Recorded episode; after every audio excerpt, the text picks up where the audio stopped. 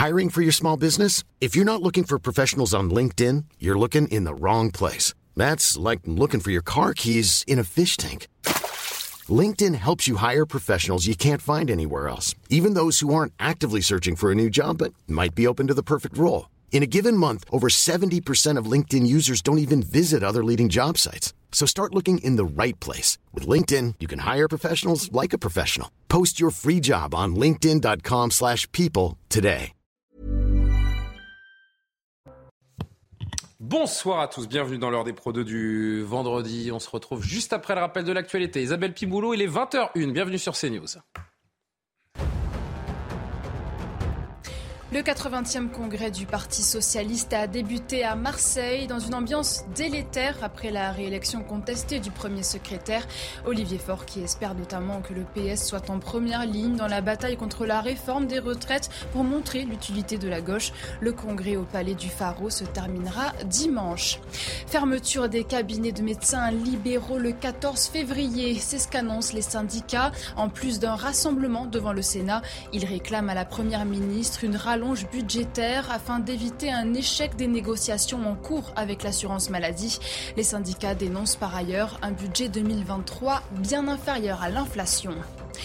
Journée internationale des victimes de l'Holocauste. La chef de la diplomatie française a fustigé les propos consternants de Vladimir Poutine. Une provocation indigne selon, Catherine Colonna qui réagissait à un communiqué du Kremlin. Le président russe a dénoncé la présence, je cite, de néo-nazis en Ukraine contre lesquels se battent les soldats russes. Et autour de la table de l'heure des pros de ce soir, Véronique Jacquier. Bonsoir, chère Véronique. Bonsoir. Patrick Roger, directeur général de Sud Radio. Bonsoir. Bonsoir, cher Patrick. Bonsoir, Frédéric Durand, directeur de l'inspiration politique. Merci d'être là. Merci à Kevin Bossuet de nous honorer de sa présence. Également professeur d'histoire en région parisienne. On a beaucoup de thèmes importants à évoquer euh, ensemble. Je voudrais juste, euh, en ce début d'émission, qu'on s'arrête à les 2-3 minutes parce que c'est une affaire compliquée et, pour l'instant, euh, on dispose de, très peu d'éléments, mais on a tous appris euh, avec surprise aujourd'hui cette information. Cher Patrick Roger, Raphaël Dupont-Moretti, 30 ans, fils du garde des Sceaux, Éric Dupont-Moretti, placé en garde à vue pour des soupçons de violence conjugale. Ça s'est passé ce matin à Courchevel, en Savoie. Sa compagne se serait réfugiée chez une voisine du couple après avoir été frappée. Elle a expliqué aux gendarmes avoir reçu des coups de poing, des coups de pied, des coups de sac. L'enquête a été confiée au parquet d'Albertville qui décidera d'éventuelles poursuites à l'issue de la garde à vue. On s'intéresse à la réaction du garde des Sceaux,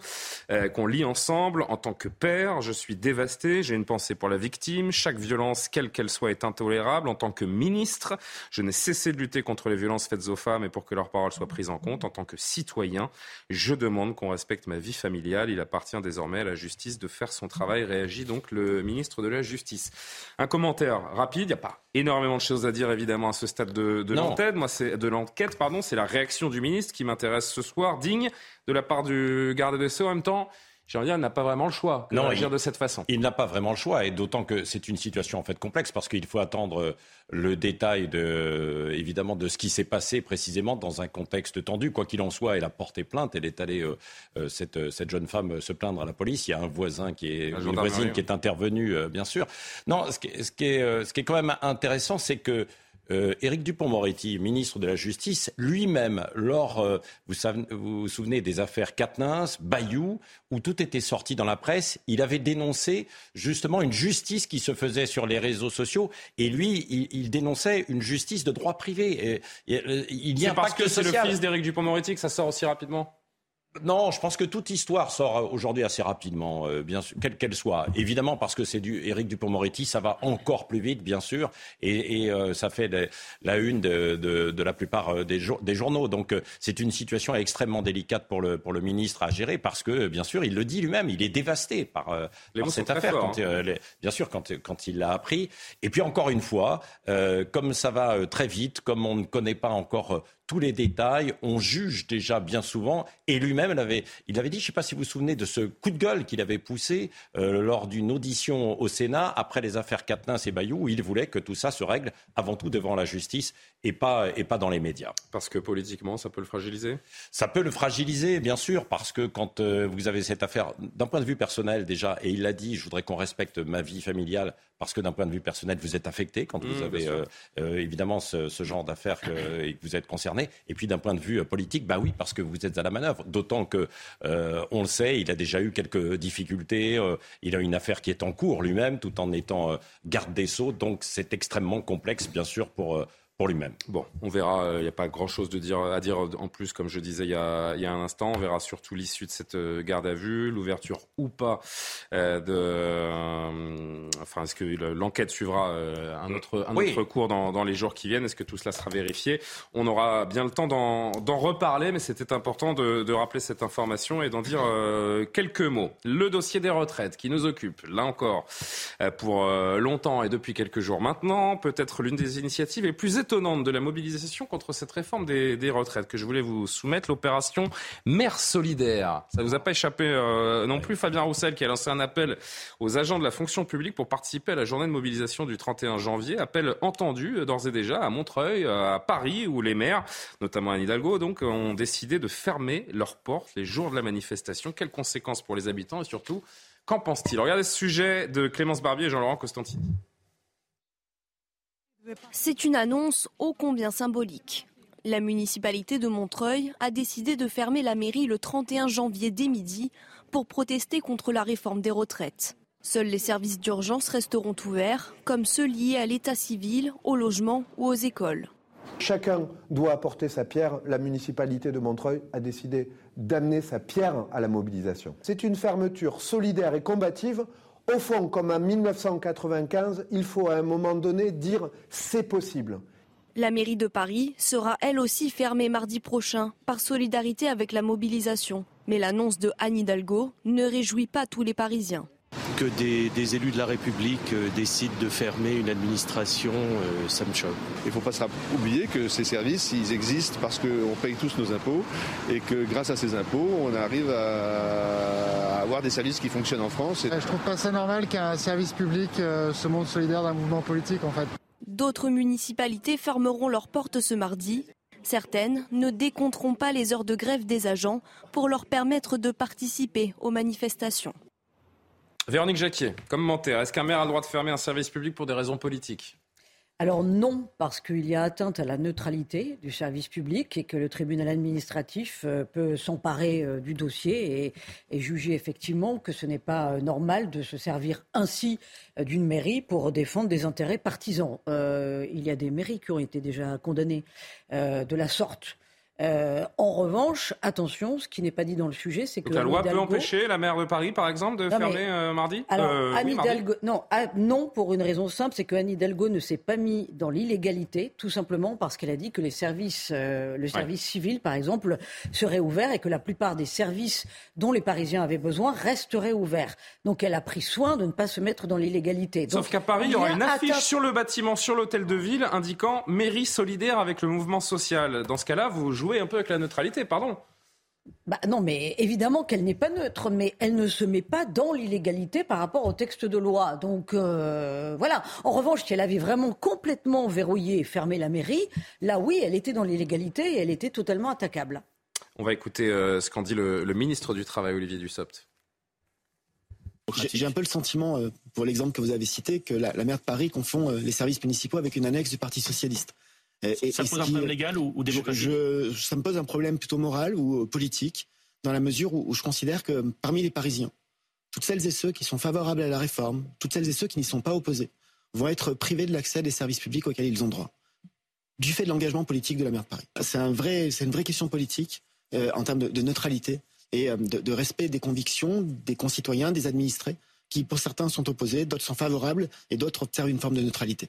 Ouais, confondre les services municipaux avec une annexe du Parti Socialiste pour Olivier Dussopt, pour Eric Ciotti, le patron de LR, la mairie de Paris, fermer le 31 janvier une institution publique a le devoir de rester neutre et d'assurer la continuité de ses services. Anne Hidalgo, une fois de plus, abîme euh, Paris. Kevin Bossuet, réaction. Oui, non, mais évidemment, moi, si vous voulez, je suis très attaché à la neutralité du service public. Je suis fonctionnaire d'État. Quand je suis dans mes missions, il est évident que c'est normal que je sois neutre. Et j'aimerais, en effet, que Anne Hidalgo veille à ce que les agents de la mairie de Paris soient également dans la neutralité. Et moi, ce qui me choque, c'est que finalement, ce sont les contribuables qui vont payer la, manifestation euh, des agents de la mairie de Paris. Si la mairie est fermée, les fonctionnaires n'ont pas nécessité de faire grève pour manifester ensuite. C'est-à-dire qu'ils continuent à être payés. Très concrètement, la mairie va subventionner la mobilisation sur l'argent du contribuable. contribuables qui vont en effet payer les agents de la mairie de Paris. C'est juste une honte. Et de manière plus générale, moi je trouve que le débat sur la réforme des retraites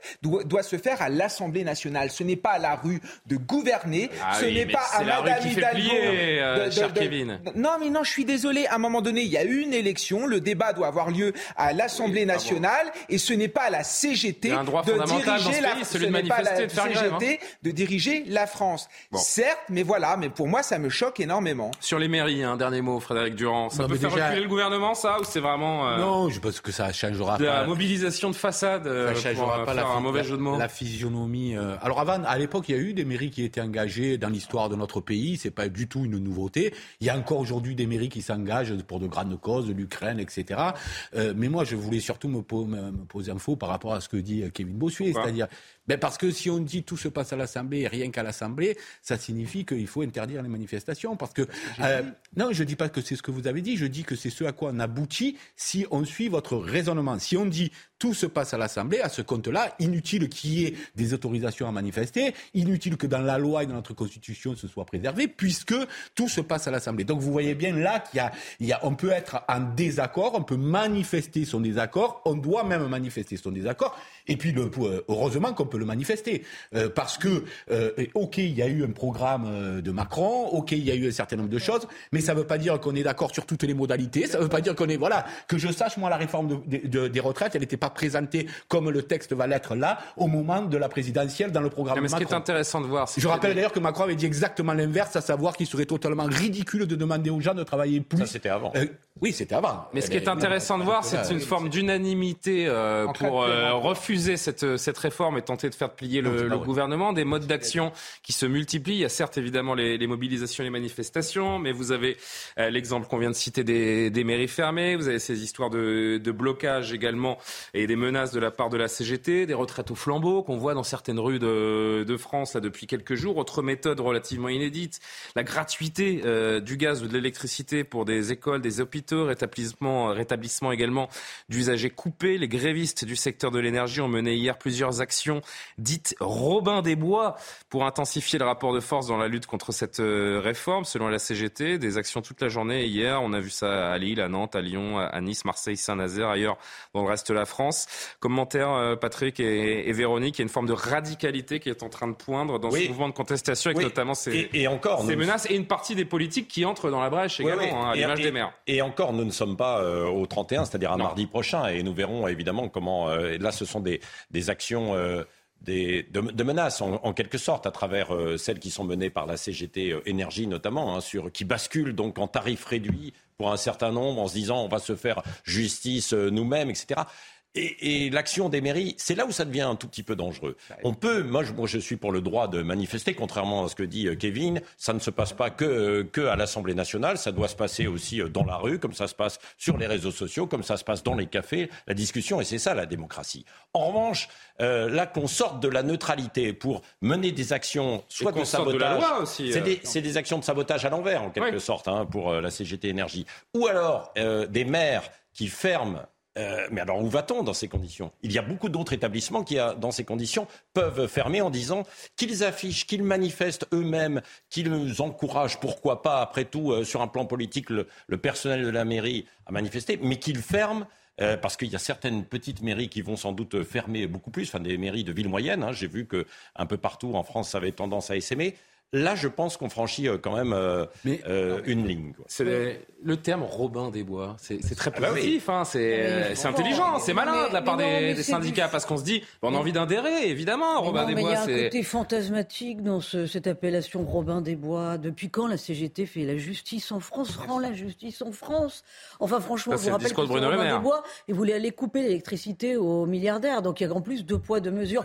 Non, il y a quand même un côté fantasmatique de lutte des classes qui est absolument désolant. On est en 2023, on en est toujours là, avec des syndicats qui sont toujours contre et en opposition. Et je pense que s'ils pensaient la retraite autrement qu'avec envie, qu'avec du ressentiment, qu'avec quelque chose à ressasser, peut-être euh, serait-il... Euh, faire de lance pour, euh, pour, que, pour que tous ceux qui adhèrent à la CGT vivent plus longtemps. Est-ce qu'il y a une radicalité constructive Mais non, mais on est dans la rancœur en permanence, on est dans le deux poids, deux mesures. Enfin, il n'y a rien de constructif. Moi, c'est ça qui. Je, je, évidemment qu'en termes de marketing, Robin Desbois, c'est sympa. Mais il n'y a rien de constructif dans leur démarche, fondamentalement. Après, juste un petit je voudrais juste terminer sur les mairies. Évidemment, je ne suis absolument pas pour la façon dont les mairies, dont certaines mairies euh, manifestent et, prennent en otage euh, les, administrés et les citoyens, même si, comme on l'a vu, les services euh, sécurité, même il y a quand même une continuité. non, mais il y a une continuité de service public, mais il y a atteinte à la neutralité du service public. Cela dit, moi, je trouve que c'est quand même un sacré cache-misère de la part de la, de la, part de la gauche, puisque euh, c'est souvent euh, des mairies de gauche hein, quand même qui sont fer de lance dans cette opération. et les appels à la désobéissance, ils sont relayés à gauche de la gauche. il y a un côté cache-misère dont on n'arrive pas à mobiliser plus que ça. On ne compte pas grand-chose électoralement. Je vous rappelle que le PS était quand même 4% aux dernières élections présidentielles. Donc il faut que d'une façon ou d'une autre... Oui, que ça. Non, mais c'est mieux. C'est Fabien Roussel qui a lancé l'appel. C'est Fabien Roussel qui a lancé l'appel l'autre, il faut qu'on garde un pouvoir de nuisance. Voilà, non, mais la belle, la belle image de Robin Desbois, je, de, Desbois, je veux bien, mais qu'est-ce que c'est que Robin Desbois C'est quelqu'un qui vole les riches, pour, donner aux pauvres. Mais il y a quand même un vol à la base, donc c'est parfaitement illégal et c'est parfaitement immoral. Mais c'est quand même ça l'image de Robin Desbois. Et j'aimerais rebondir sur ce qui a été dit. Je ne suis pas contre les manifestations, je ne suis pas contre le droit de grève. Simplement, ce n'est pas à la CGT de remplacer le Parlement, ce n'est pas à la rue de remplacer des députés élus. Et le point final, le mot final, doit, c'est les députés ah bah qui doivent le donner. C'est tout ce que je dis. Et il faudrait peut-être penser aussi à la continuité du service public, parce qu'il n'est pas normal que des jours de grève, on soit empêché d'aller travailler. Certes, cette réforme est minoritaire euh, dans l'opinion publique, mais il y, y, a des gens qui sont pour cette réforme et qui ont le droit aussi d'aller travailler. C'est la hein, liberté de circuler. Vous avez 70% de Français, je le rappelle, qui sont contre la ah bah, réforme des retraites. Hein, sont pour. Oui, oui, oui. Ah on peut voir le verre à moitié vide. En effet. Si la, il y a une grande majorité de Français qui est contre cette, euh, cette réforme. D'ailleurs, le, gouvernement a perdu la bataille du, récit pour expliquer ah, le, bien fondé. Hein. Si la question, Pardon, Frédéric. Si la question de Kevin Bossuet, c'est que le Parlement ait le dernier mot, il aura toujours le dernier mot. Donc ne vous inquiétez pas, manifestation ou pas, à un moment donné, une loi sera faite ou pas faite, donc il aura le dernier mot. Deuxièmement, moi je pense qu'on fait une confusion depuis un petit moment là, c'est-à-dire que c'est pas la CGT le problème. C'est pas la CGT. La CGT, quand personne ne veut manifester, elle a beau lancer des appels à la grève, il se passe absolument rien ou pratiquement rien. Et c'est lorsque ça répond. Et moi, je vais vous dire, il y a. Donc c'est le gouvernement qui est responsable de tout. Euh, je dis pas que c'est le gouvernement, je dis juste que ça n'est pas la, CGT qui décide que d'un coup il y a un million ou deux millions ah, dans, la, dans, la, rue. Euh, s'il y en a 200 000, il y en a 200 000. Elle participe. Ben, évidemment, c'est son travail que d'organiser les choses. Et heureusement qu'elle est là parce qu'au moins ça cadre un certain nombre de choses. Mais moi, je, moi, je pense qu'il y a un thermomètre dans tout ça qu'il faut regarder de près. moi, c'est ça qui, que je regarde souvent, c'est les villes moyennes. C'est-à-dire que lorsque dans une ville moyenne comme Orléans ou des villes de 100, de 50 000, 100 000 habitants, vous avez 10 000, 15 000 personnes dans la rue, ça veut dire que c'est quelque chose qui a vraiment du poids au-delà des métropoles. Mais la semaine à venir est une vraie semaine complètement. Test pour le, et, et, là, ce qui s'est passé euh, lors de la dernière grève, c'est ça, c'est-à-dire que dans des villes moyennes, dans la, cette France périphérique que décrit Guy, lui, il y avait beaucoup de monde dans la rue, et ça, je pense, ça signifie un vrai rejet de cette réforme. Tout dernier mot là-dessus, l'affaire euh, semble quand même bien mal engagée pour le pour le gouvernement. On a le on a la forme avec les blocages, les grèves, les, les syndicats, et puis il y a le il y a le fond avec euh, LR qui semble se prendre de plus en plus de distance. Oui, parce que au sein même de Renaissance, certains députés qui se font entendre également. Au, sein de Renaissance, il n'y a que. Il y a une chance que ça ne passe pas. Il, a que quelques quelques députés, mais c'est vrai que les LR sont extrêmement divisés, et d'autant que les LR retournent encore euh, ce week-end sur le terrain, mmh. et que bien souvent, bah, comme le disait euh, très justement Frédéric, ils voient une population qui est qui est qui n'est pas forcément favorable. Donc même si certains ténors des LR ont appelé à une responsabilité parce que eux-mêmes l'avaient proposé dans leur programme, cette réforme de la retraite à 65 ans. Aujourd'hui, bah, ils, sont un, ils sont un peu divisés et probablement qu'ils vont demander un certain nombre de, concessions euh, et on verra si le gouvernement y cédera ou pas. Bon, rendez-vous euh, mardi pour la journée de grève et puis pendant, euh, pendant deux mois, les débats à l'Assemblée qui seront musclés. Le bras de fer ne fait que, que commencer. On n'a pas fini d'en parler de cette histoire de réforme des retraites. Hier, on vous a donné, si vous nous suiviez sur CNews, les, euh, les chiffres des demandes d'asile qui n'ont euh, jamais été euh, aussi grandes dans notre pays. Les flux migratoires, à l'origine, on reverra les chiffres tout à l'heure, mais ces flux migratoires qui sont à l'origine de tensions dans, dans la société. Vous avez peut-être entendu parler là aussi de ces histoires à Saint-Brévin près de Nantes, l'atmosphère s'envenime autour de l'implantation d'un nouveau centre d'accueil pour demandeurs d'asile. La mairie a même reçu des menaces de mort. Le maire a reçu des menaces de mort. C'est pourtant l'État qui est à l'origine du, projet. Les opposants espèrent faire plier les pouvoirs publics, comme à Calac également en Bretagne. Un autre projet d'accueil de migrants a été annulé. Regardez ça avec Jean-Michel Decaze.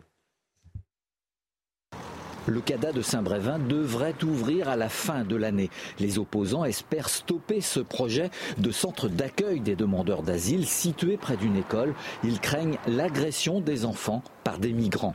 Des anti-CADA dopés par l'abandon du centre qui devait être implanté à Calac, en Bretagne. On peut faire plier le maire dans son, euh, dans, dans, son envie, effectivement, d'imposer comme ça, euh, unilatéralement, je dirais, son projet. Sauf que c'est l'État qui pilote le projet. Le maire, favorable à l'accueil des migrants, rappelle que le terrain a été vendu à l'unanimité du conseil municipal. Je ne pense pas que l'État arrêtera ce projet. Pourquoi? Bah, je crois que c'est un projet qui est au niveau national, hein, donc euh, voilà, où il faut multiplier en fait les centres d'accueil pour les demandeurs d'asile. Ils disent qu'ils ont gagné à Calac et qu'ils vont augmenter la pression sur, sur la commune de Saint-Brévin. Il y a une, une espèce de mainmise qui a été faite par euh, les partis d'extrême droite. Un certain nombre de parents d'élèves ont reçu des, des, mails à leur adresse personnelle disant que si par exemple leurs enfants allaient se faire violer par des migrants, euh, c'est eux qui seraient responsables. La commune accueille des migrants depuis 2016 sans qu'aucun incident n'ait été signalé. Véronique Jacquier. C'est vrai que Emmanuel Macron a annoncé hein, clairement l'ambition de répartir les demandeurs d'asile sur le territoire, notamment dans les zones rurales. C'est tout sauf simple. Ce n'est pas simple. Le réel. De Non, mais il faut à minima consulter la population sur un sujet aussi inflammable. On ne parle que de démocratie participative dans ce pays et quand il s'agit de consulter localement la population, on n'est même pas foutu de le faire. Donc moi je comprends qu'une certaine partie de la population demande des comptes et, et tout au moins se, se rebelle. Ensuite, mettez-vous à la place des, des, habitants. Bien entendu que quand vous gérez au cas par cas euh, une relation avec euh, un migrant ou un étranger qu'on installe sur, la, sur le, le, le, territoire, ça se passe bien, évidemment. Heureusement, tout un chacun est capable d'humanité. Maintenant, on a bien conscience que, parce qu'on a eu des, des, cas précédents, on a eu un cas à Calac, mais on a eu un cas aussi dans une autre municipalité, où des parents se sont insurgés parce qu'on voulait mettre un centre de migrants à côté d'une école. Euh, voilà, et là, les parents ont dit, mais on, on a 80% de jeunes hommes désœuvrés à côté de l'école que, que va fréquenter mes enfants toute la journée. Donc, mettez mettez-vous à la place des parents. Il y a quand même de vraies questions qui se posent, surtout, surtout qu'on a quand même un gouvernement qui fait désormais le lien entre insécurité immigration, migrants, etc. Et qu'on a un, un ministre de l'Intérieur, Gérald Darmanin, qui a dit cet été qu'il y avait, en plus de toute l'immigration que l'on va détailler dans un instant et des chiffres qui nous parviennent, 700 000 clandestins sur le territoire. Mettez-vous à la place des Français. Il y a une angoisse civilisationnelle à gérer. Frédéric, avant de marquer une, une, pause, on va reprendre cette discussion juste après. Vous comprenez les inquiétudes que ça engendre dans l'esprit des, des, populations, de ces, ces, voilà. ces, ouvertures de, de, centres qui sont. Ben, je comprends parfaitement. Auxquelles euh, ils s'opposent. Lorsque euh, Emmanuel Macron, qui est, qui est finalement le président des métropoles, il n'est pas le président du reste de la France, ce qui l'intéresse, c'est les métropoles. Et comme il voit que, évidemment. C'est dans le reste de la France qu'il veut euh, envoyer ben, ses, forcément, parce que les demandeurs d'asile. Hein. D'autant que, bah oui. que ça, ne,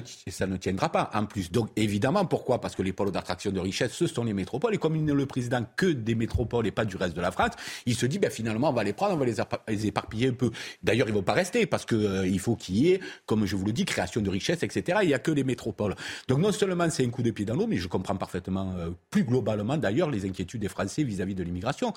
Lorsque vous c'est pour ça que je comprends pas cette gauche là qui s'effare dès qu'on leur parle de ça ou on passe pour je ne sais trop quoi. Enfin, quand vous êtes dans un pays où il y a déjà 10 millions de gens qui vivent en dessous du seuil de pauvreté, ces gens-là ils se sentent en concurrence. C'est pas le bobo parisien architecte de la métropole qui lui se sent en concurrence ou qui prend le moindre risque euh, lorsqu'il y a une venue de l'immigration. Ce sont les classes populaires. Et donc les classes populaires s'inquiètent. Ça va, Frédéric? Mais Très bien. Le, libé le libéral Je, je le, je le reconnais pas. Droite, mais vous avez pris une carte à C'est pas du tout à droite ce que je dis. Pardonnez-moi, c'est pas du tout de droite. Non, non mais je vous, je vous taquine. Euh, je vous taquine. Non, mais c'est réaliste. C'est réaliste et c'est bien d'entendre quelqu'un. Je vais pas trahir qui que ce soit en disant que vous avez une sensibilité de gauche, euh, Frédéric. Et je trouve que et je trouve que ça fait du bien. C'est rafraîchissant d'entendre un discours lucide comme le vôtre. juste que c'est ce que c'est ce que les gens pensent aujourd'hui et ils pensent que l'État leur le premier devoir c'est d'assurer leur sécurité.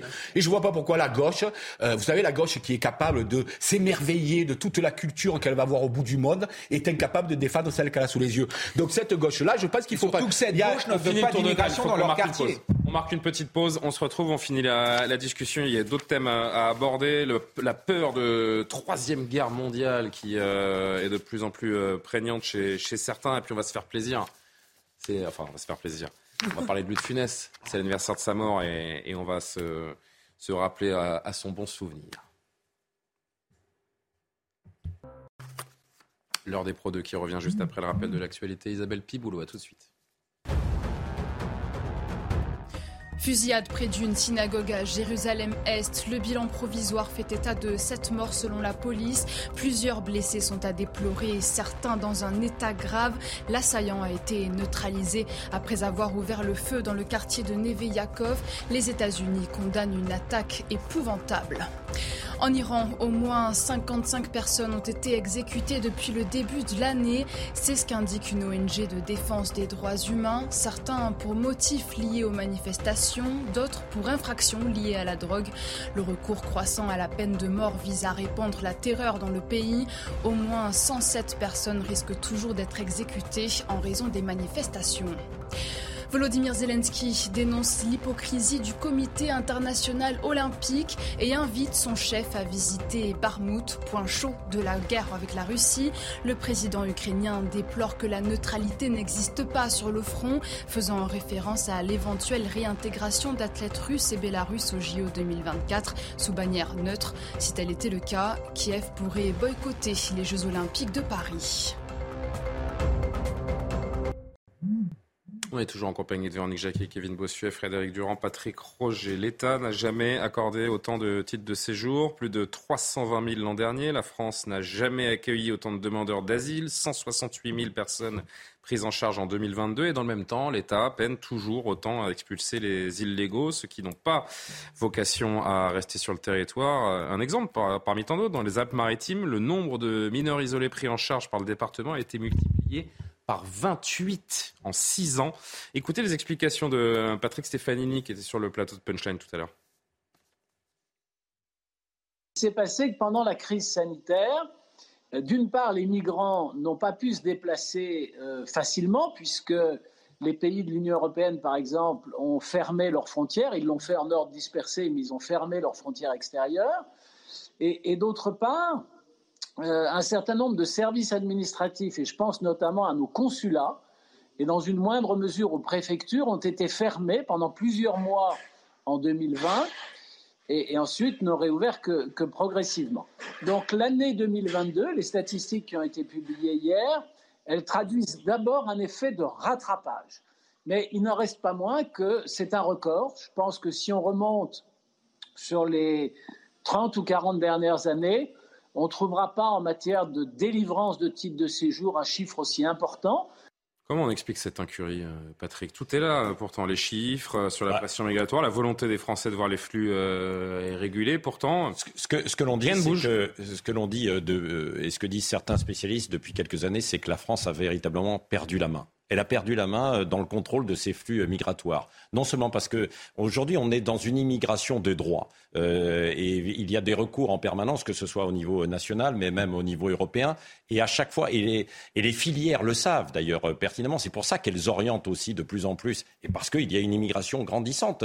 Il y a, il y a un exode hein, dans beaucoup de pays, que ce soit l'Algérie, la Tunisie, pour les pays plus proches, le, Maroc. Hein, ce n'est qu'un début. mais c'est-à-dire que limiter l'immigration dans ce pays aujourd'hui, ça n'est plus possible, ah tout bah, simplement. Et, non, et, on n'arrive plus. Et donc, euh, on est submergé, on est dépassé, on n'arrive pas à contrôler véritablement, on n'arrive pas à expulser là où il faudrait euh, parfois expulser. Résultat, et moi, il y a des, il y a des, il y a des signes qui, euh, qui sont inquiétants quand même. Et je comprends, et, et, je comprends tout à fait ce que disait tout à l'heure Frédéric Durand, qui est un homme de, de, de, de, gauche. Qui, non, mais c'est vrai, qui, qui dit en fait la gauche doit ouvrir les yeux.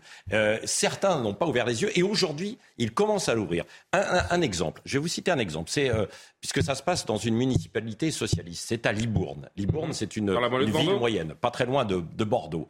Eh bien, aujourd'hui, à Libourne, on est dépassé par l'insécurité qui règne le soir dans la ville. Résultat, on est en train d'installer des bornes d'appel d'urgence pour que les gens puissent appeler parce qu'il y, a des, il y a des gens qui sont en situation irrégulière, qui traînent, etc., et qui menacent la sécurité de la ville. Quand on en arrive là, c'est assez alarmant. Et donc ça, c'est un maire socialiste qui a pris euh, cette mesure. Mais vous voyez, on n'a on, pas prévenu, on, en est à réparer, à essayer de réparer. Beaucoup là, c'est inquiétant. Beaucoup disent déjà que le projet loi asile et migration, ce sera, ce sera un coup d'épée dans l'eau. Euh, Véronique Jacquier, ce, quand on sait que le projet de loi permet notamment d'obtenir l'asile pour les métiers en tension, en tension c'est une loi qui qui, favorise ou qui limite l'immigration, ce, projet de loi, franchement? Euh, C'est un, projet de loi qui ne règle rien. Parce que un gouvernement qui veut se donner bonne conscience, euh, voilà. Limiter les recours sur les OQTF aussi, ça c'est important, mais il restera des recours et ce sera toujours aussi compliqué.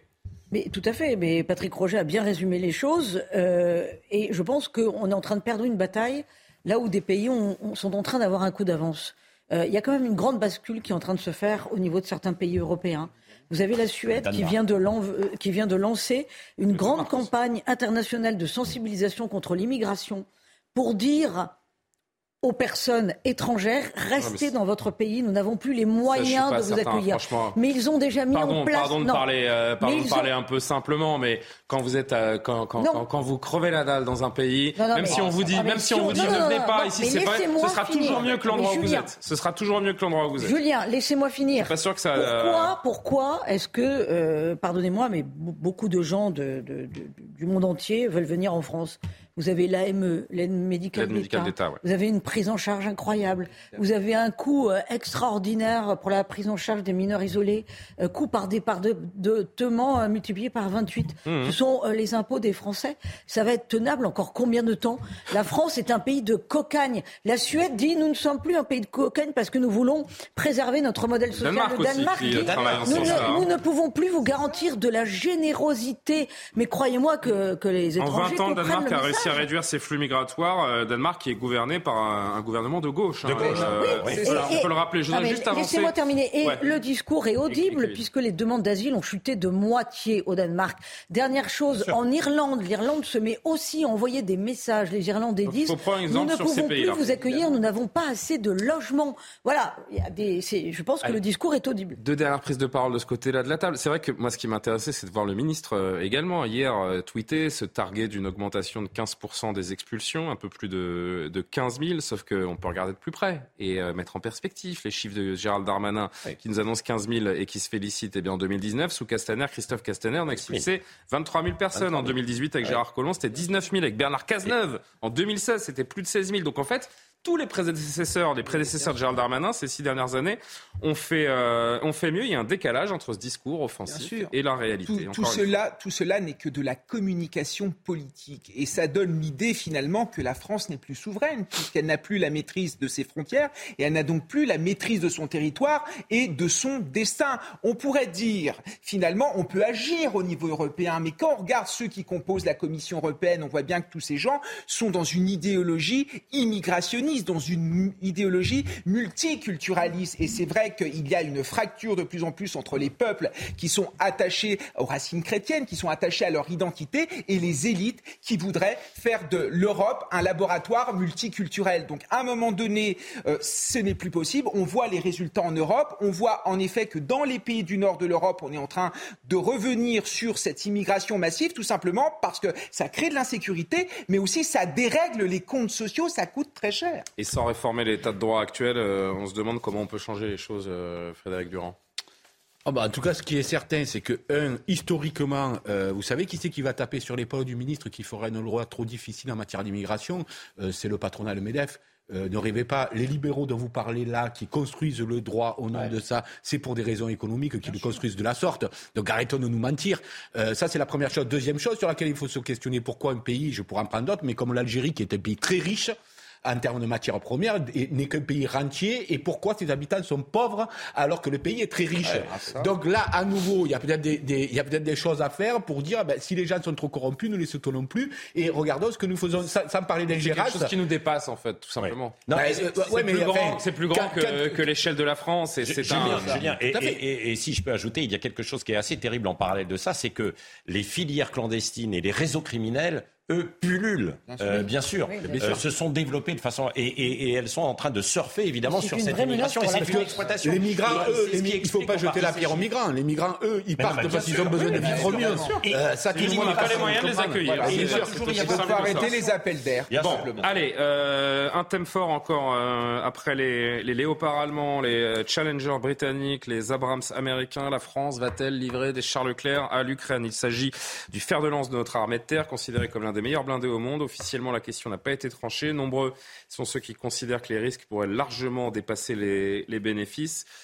Tour de table, là encore. Tiens, Patrick, pour commencer, la France doit-elle franchir ce cap de la livraison de, chars lourds, franchir euh, une ligne rouge vis-à-vis de, la, Russie? Ah, euh, C'est-à-dire qu'aujourd'hui, à partir du moment où certains pays euh, qui sont des alliés, quoi qu'on en dise, même s'il il y, a la barrière de l'OTAN, euh, eh bien, euh, l'ont fait à travers les, les Allemands et C'est le rapport bénéfice-risque, hein, qui, vous l'avez compris, euh, qui nous intéresse. donc derrière, on ne voit pas pourquoi on n'emboîterait pas le pas. Je ne dis pas qu'il faut le faire, mais alors évidemment, Emmanuel Macron probablement a été très prudent hein, dans, ses, dans ses premières prises de position. Il a dit que on pouvait éventuellement y penser, y réfléchir, bien sûr, et, mais pour l'instant, il est quand même assez prudent parce qu'il voit déjà le pays est fracturé.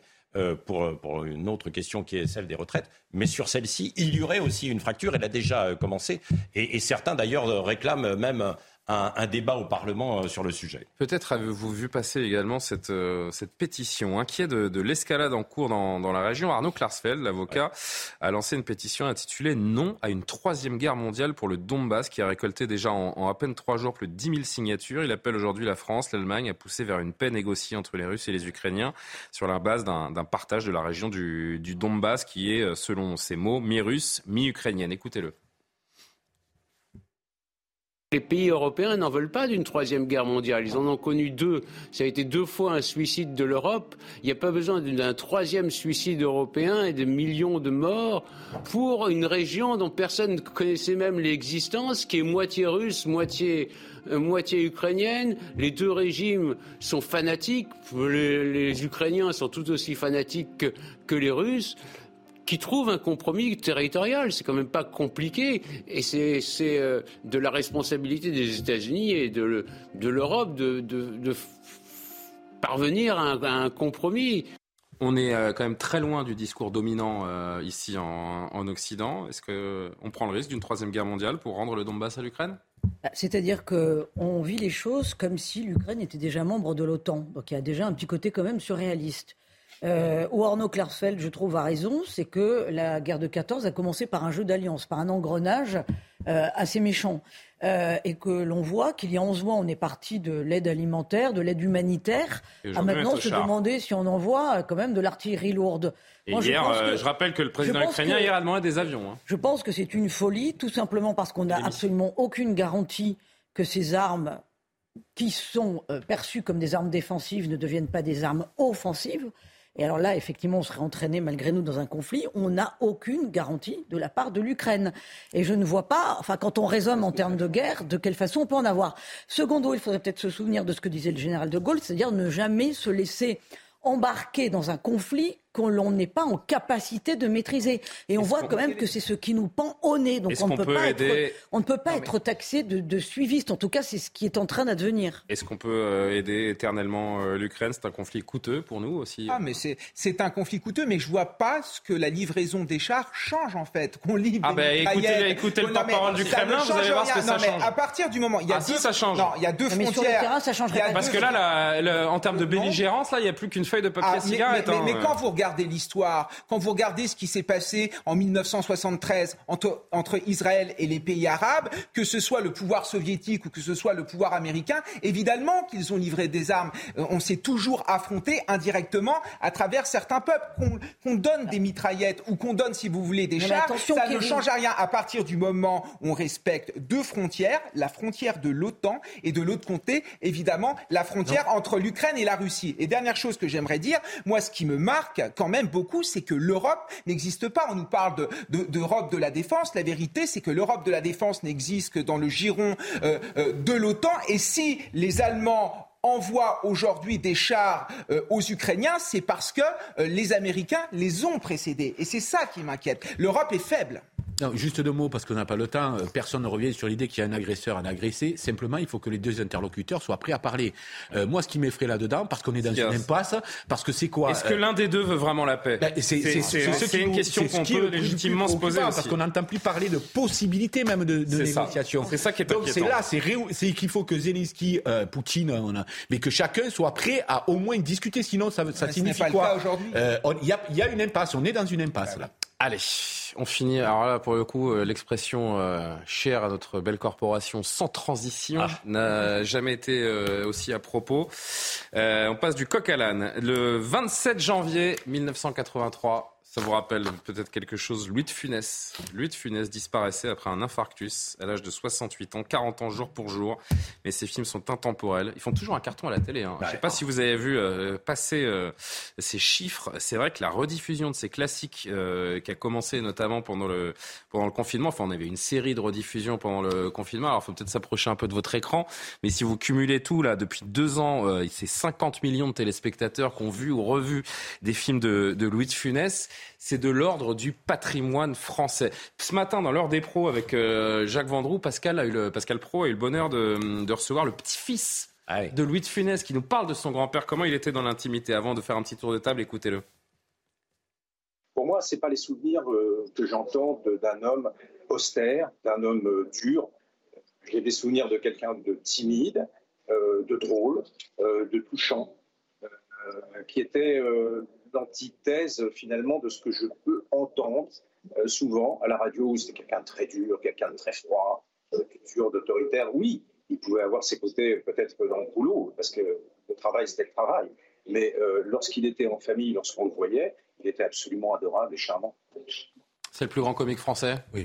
Et puis en plus, euh, je pense que non seulement, moi j'avais vu dans une interview avec, je crois que c'était Bourville, où il était d'une modestie, d'une humilité incroyable. Sur le tournage de. Et donc on sentait bien. Et voilà un acteur populaire, c'est-à-dire qu'il a su, sans jamais euh, euh, être tombé dans la vulgarité ou dans des choses comme ça, ce qu'on voit aujourd'hui parfois malheureusement. Mais ce qui est fou, c'est que la popularité, 40 ans après sa mort, c'est aussi intacte, que les films, on les regarde entre générations. Complètement, voilà. Et c'est vrai, ça c'est le, prototype de l'acteur, de l'acteur populaire. Voilà. Et, et moi je le vois auprès de mes élèves, quand vous avez des adolescents. Les ados aujourd'hui regardent Louis de Funès 12 ou 13 ans, qui connaissent certaines répliques, qui, fou, hein. qui nous parlent de Louis de Funès, mais on se dit que finalement, Louis de Funès n'est pas vraiment mort. Louis de Funès est immortel. Allez voir sur le réseau social TikTok, utilisé principalement par des adolescents, mais il y a plein d'extraits. Des imitations. notamment par les jeunes. C'est ça qui est incroyable. Et qu'est-ce que c'est drôle? Ça a vieilli très bien et ça continuera à travers les générations à exister. C'est formidable, Louis de Funès. Euh, vous, avez vous aimez faire des grimaces à Louis de Funès, vous? Ma biche Oui, voilà. Ah. non, euh, non, mais c'est vrai qu'il euh, il passe les générations. C'est assez incroyable. Et ce qui est remarquable, c'est que finalement, lui qui est la caricature quand même de, du beauf, parfois du, personnage grossier, du, patron, etc. Tout ce qui est reproché aujourd'hui et qu'on a du mal à, à, mettre dans les films, lui, il le fait et ça séduit encore toutes, toutes les générations. D'un mot aussi, parce qu'on dit c'est l'acteur le plus populaire. Il faut se souvenir, euh, alors nous n'étions euh, pas là, vous oui. non plus, moi j'ai vu un peu dans les années 70 qu'il était très critiqué. La critique du cinéma ne l'aimait pas. Mais comme, les, tous les, comédiens populaires. comme tous ces bah comédiens. Regardez la liste des nominations des Césars, là, bah, c'est scandaleux. les films les plus populaires de l'année ne sont pas nommés. Euh, quand même de ça, il a été critiqué. Et je pense que, moi je l'avais vu dans quelques interviews où ça l'avait quand même blessé et touché. Et lui qui était réservé, timide, comme le dit son petit-fils, ça c'est vrai. C'est vrai je pense que. Parce que l'intelligentsia est souvent plus bête Votre que les préféré, Véronique voilà. Oui, Votre film euh, préféré de Louis de Funès alors écoutez, moi je vais faire un peu de la pub pour ma ville natale où il y a un superbe musée Louis de Funès, c'est à ah, Saint-Raphaël. Ah. Et j'ai vu cet été, les pieds dans le sable, écran euh, sur la plage, parce que la ville de Saint-Raphaël fait cette opération chaque été, donc j'invite vraiment les téléspectateurs. J'ai vu Les Grandes Vacances, un film qui n'est pas très connu. Ah très bien, Les Grandes Vacances. Très, très sympa. Donc j'ai bien aimé ce film-là que je ne connaissais pas. Euh, juste un mot, il y a exactement 40 ans jour pour jour. Ironie du sort, le Figaro, par exemple, ne célébrait pas franchement Louis de Funès. Et le titre principal, c'était un débat sur la retraite à 60 ans. Voilà, juste une chose eh ben, encore. Honneur. Non, non, mais quelque part, il, il est jamais mort, euh, Louis de Funès. Je vous ai prévu, vous savez ce que je vous ai prévu? Un petit blind test, rapidos, ah, très rapide, très rapide. Je vous, je vous mets 3-4 musiques et vous me dites de, de, quel film elle est issue, parce que ça aussi, c'est le patrimoine. Euh, première? Euh, Ah oui euh, L'aile ou la cuisse Bravo Un point pour Kevin Bossuet. Ah, Deuxième. je vais perdre.